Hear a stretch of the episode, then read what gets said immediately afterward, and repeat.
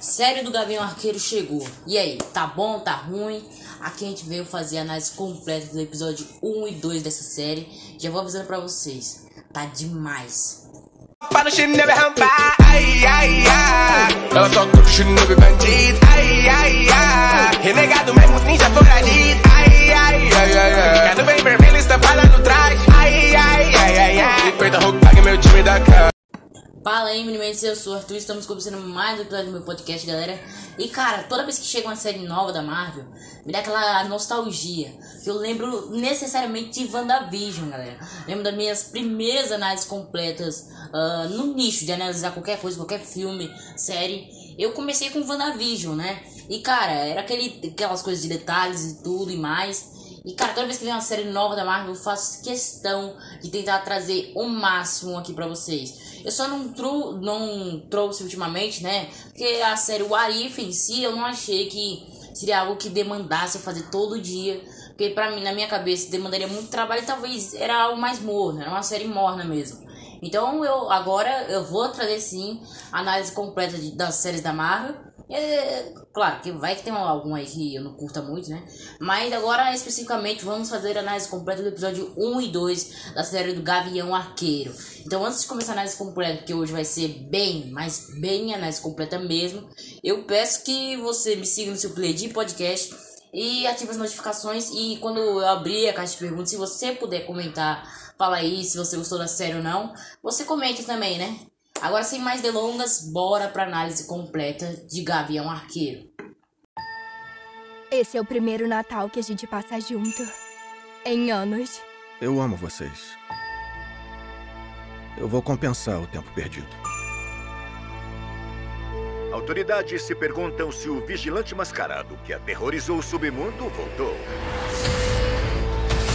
O passado tá vindo atrás de mim.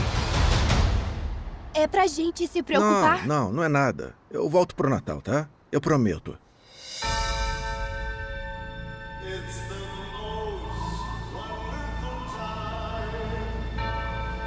Quando eu vesti esse traje, eu fiz vários inimigos. Gavião Arqueiro! E quem é você?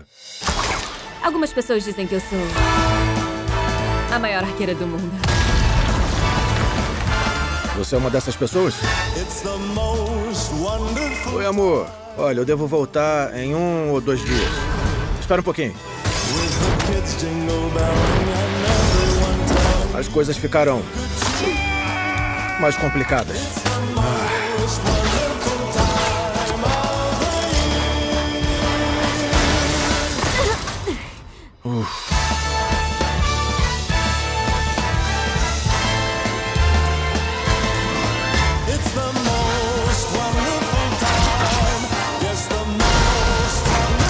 Essa é perigosa demais. Definitivamente essa não. Não tem que dizer definitivamente. Nossa! Tem flechas mais perigosas que aquela?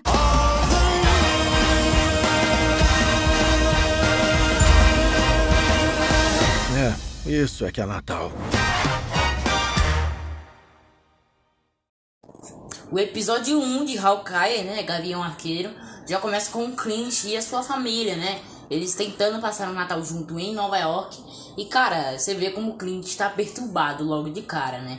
Você vê que ele ainda tem traumas uh, de, de Guerra Infinita até Ultimato e pós tudo isso. Você vê que ele é um cara que tem uma certas perturbações quando é relembrar o passado como herói. É tanto que ele tava num musical, né, com a sua família e tinha aquele musicalzinho é, dos Vingadores, né? Resumindo, aquele musical da Disney, né? Ah, não sei o que, nós falamos até. E é aquela bobagem, bobageira, né? Você, necessariamente qualquer musical é ruim. Acho que o único bom é o Patati Patatá. Mas agora o Clint vendo aquilo ali, o Clint começa a ter meio que flashbacks, começa a lembrar da Natasha Romanoff, que inclusive se sacrificou pela joia da alma. E aí a gente vê com certeza como o Clint está muito, mas muito perturbado. Ele até vai no banheiro e quando ele chega lá pra é, terminar né, o serviço lá, tirar do joelho, ele vê lá na tampa da pia uh, Thanos estava certo. Quem escreveu aquela frase ali, é, enfim, divide opiniões. E cara, ele olha para aquilo ali, ele começa, fica meio paranoico, tudo. E vale lembrar que o Clint tá usando um aparelho auditivo, viu, galera? Era algo que eu não esperava. Mas quando a, a, própria Kate Bishop perguntou pra ele durante o episódio por que ele tá usando aquilo, ele meio que lembrou dos flashbacks que havia muita explosão. Tipo, quando foi lá em Vingadores Era de Ultron, o Mercúrio passou por cima dele, ele caiu, meio que deu uma batida no ouvido também. A explosão que teve, uh, se não me engano, também era de Ultron. E no decorrer de todo o tempo aí do CM, houve várias explosões que proporcionaram a falta de audição do ouvido esquerdo dele, né? E durante o episódio vai nisso aí. Vai lembrar que a série do Gavião Arqueiro, pelo menos no primeiro e segundo episódio até agora, uh, ela não desenvolve muito. A gente não tem tanto apelo pelos personagens, a gente não tá tão. É, como eu vou dizer, tão pega, apegados a eles, né?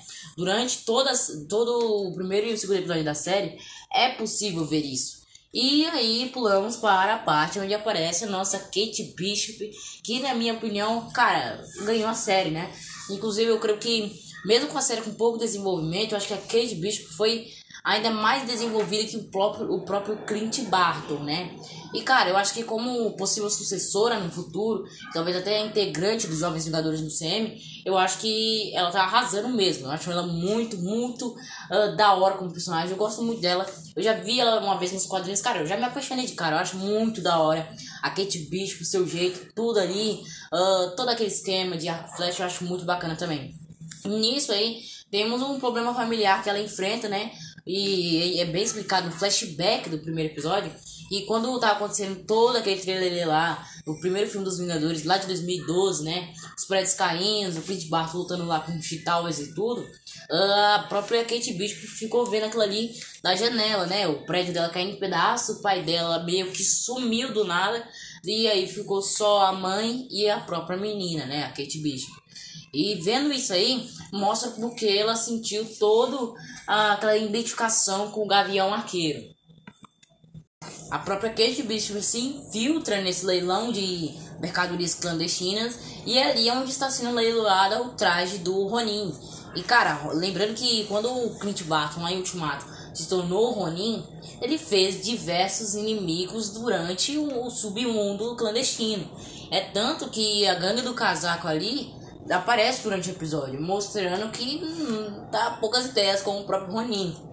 E acontece um muito trailer ali, uma espécie de gangue infiltra naquele leilão e destrói tudo, indo atrás de um relógio, né? Durante, episódio, durante os dois episódios a gente não sabe o que se trata esse tal relógio. Mas tudo leva a crer que seja um relógio pertencente a Wilson Fisk, o nosso rei do crime, né? E cara, o próprio Daniel Richman, né? O nosso famoso insider da Marvel, ele mesmo falou que vai ter sim o Rei do Crime na série do Gabriel Arqueiro. Vai ser o mesmo ator lá da série do, da Netflix. Porém, ele vai estar muito maior com os efeitos do CGI, né? Bom, eu tô esperando muito desse Rei do Crime, hein? Quero ver ele já no terceiro episódio. E aí começa uma espécie de, de lutinha entre a Kate Bishop, que acaba pegando até mesmo o traje do Ronin para lutar com essa tal gangue misteriosa.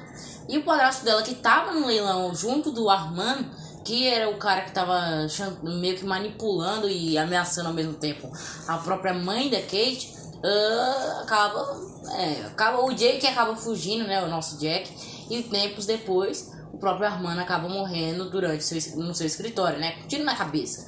E o que acontece durante isso? Acontece uma cena de luta insana entre a própria Kate e os demais é, inimigos, vamos dizer assim.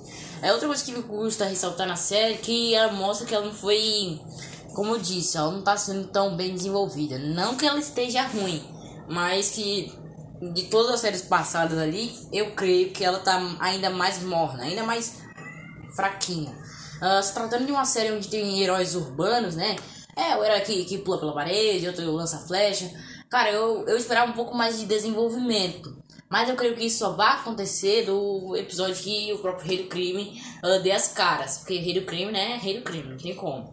Então, eu acho que eles estão tentando economizar nessas cenas de lutas, uh, tudo mais aí, para que o desfecho da série final ocorra com bastante precisão, com aquela, aquele pavor, aquele fervorou que a Marvel faz. E vale lembrar também que essa série aqui não foi aquela série ah, super divulgada, assim, super pro, com aquela cheia de promoção, ah, propaganda pra tudo que é lado, na Globo, na Record e tudo mais. Porque eu acho que vai ser por causa do marketing mesmo do próprio Homem-Aranha Sem Volta para Casa, que vai estrear, tipo, semana que vem, tá entendendo? Então, por isso que a série está meio morna, pra não quebrar o hype do Way Home. É, minha percepção foi essa.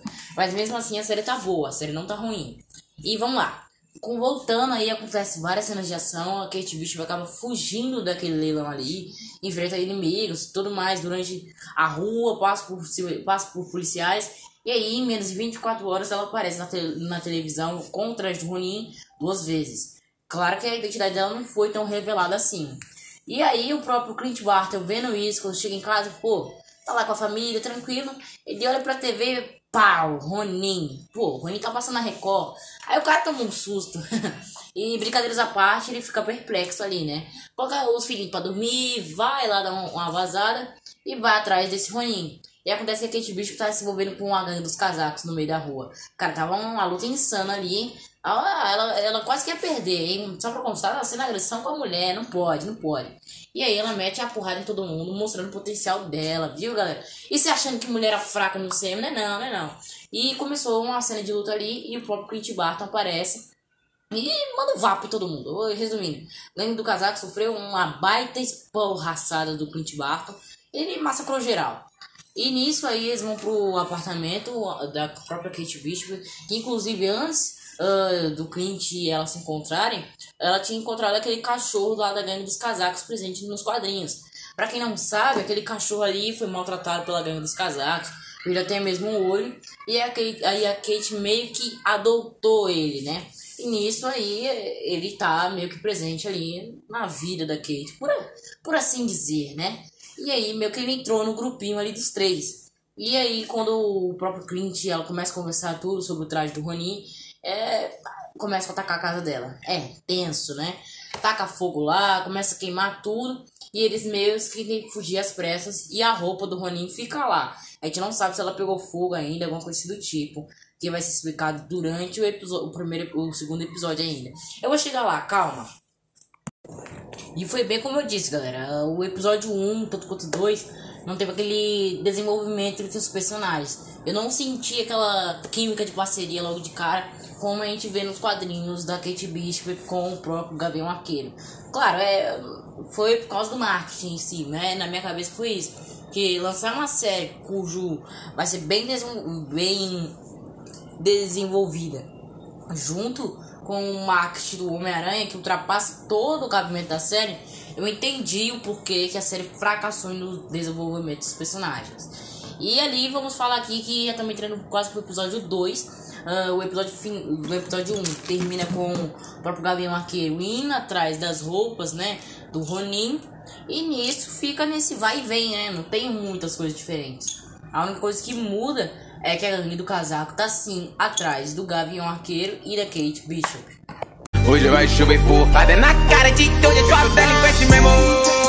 Com o Drake come posturado, só os menor mandados. Ele direto, ah, ah, ah, ah, Só quem que tá sabendo que se bater de frente com os cria vai Episódio 2, aí sim, galera. Fizemos agora, nesse mesmo episódio aqui do meu podcast, análise completa do episódio 1. Viu, viu, viu como é um combo, né?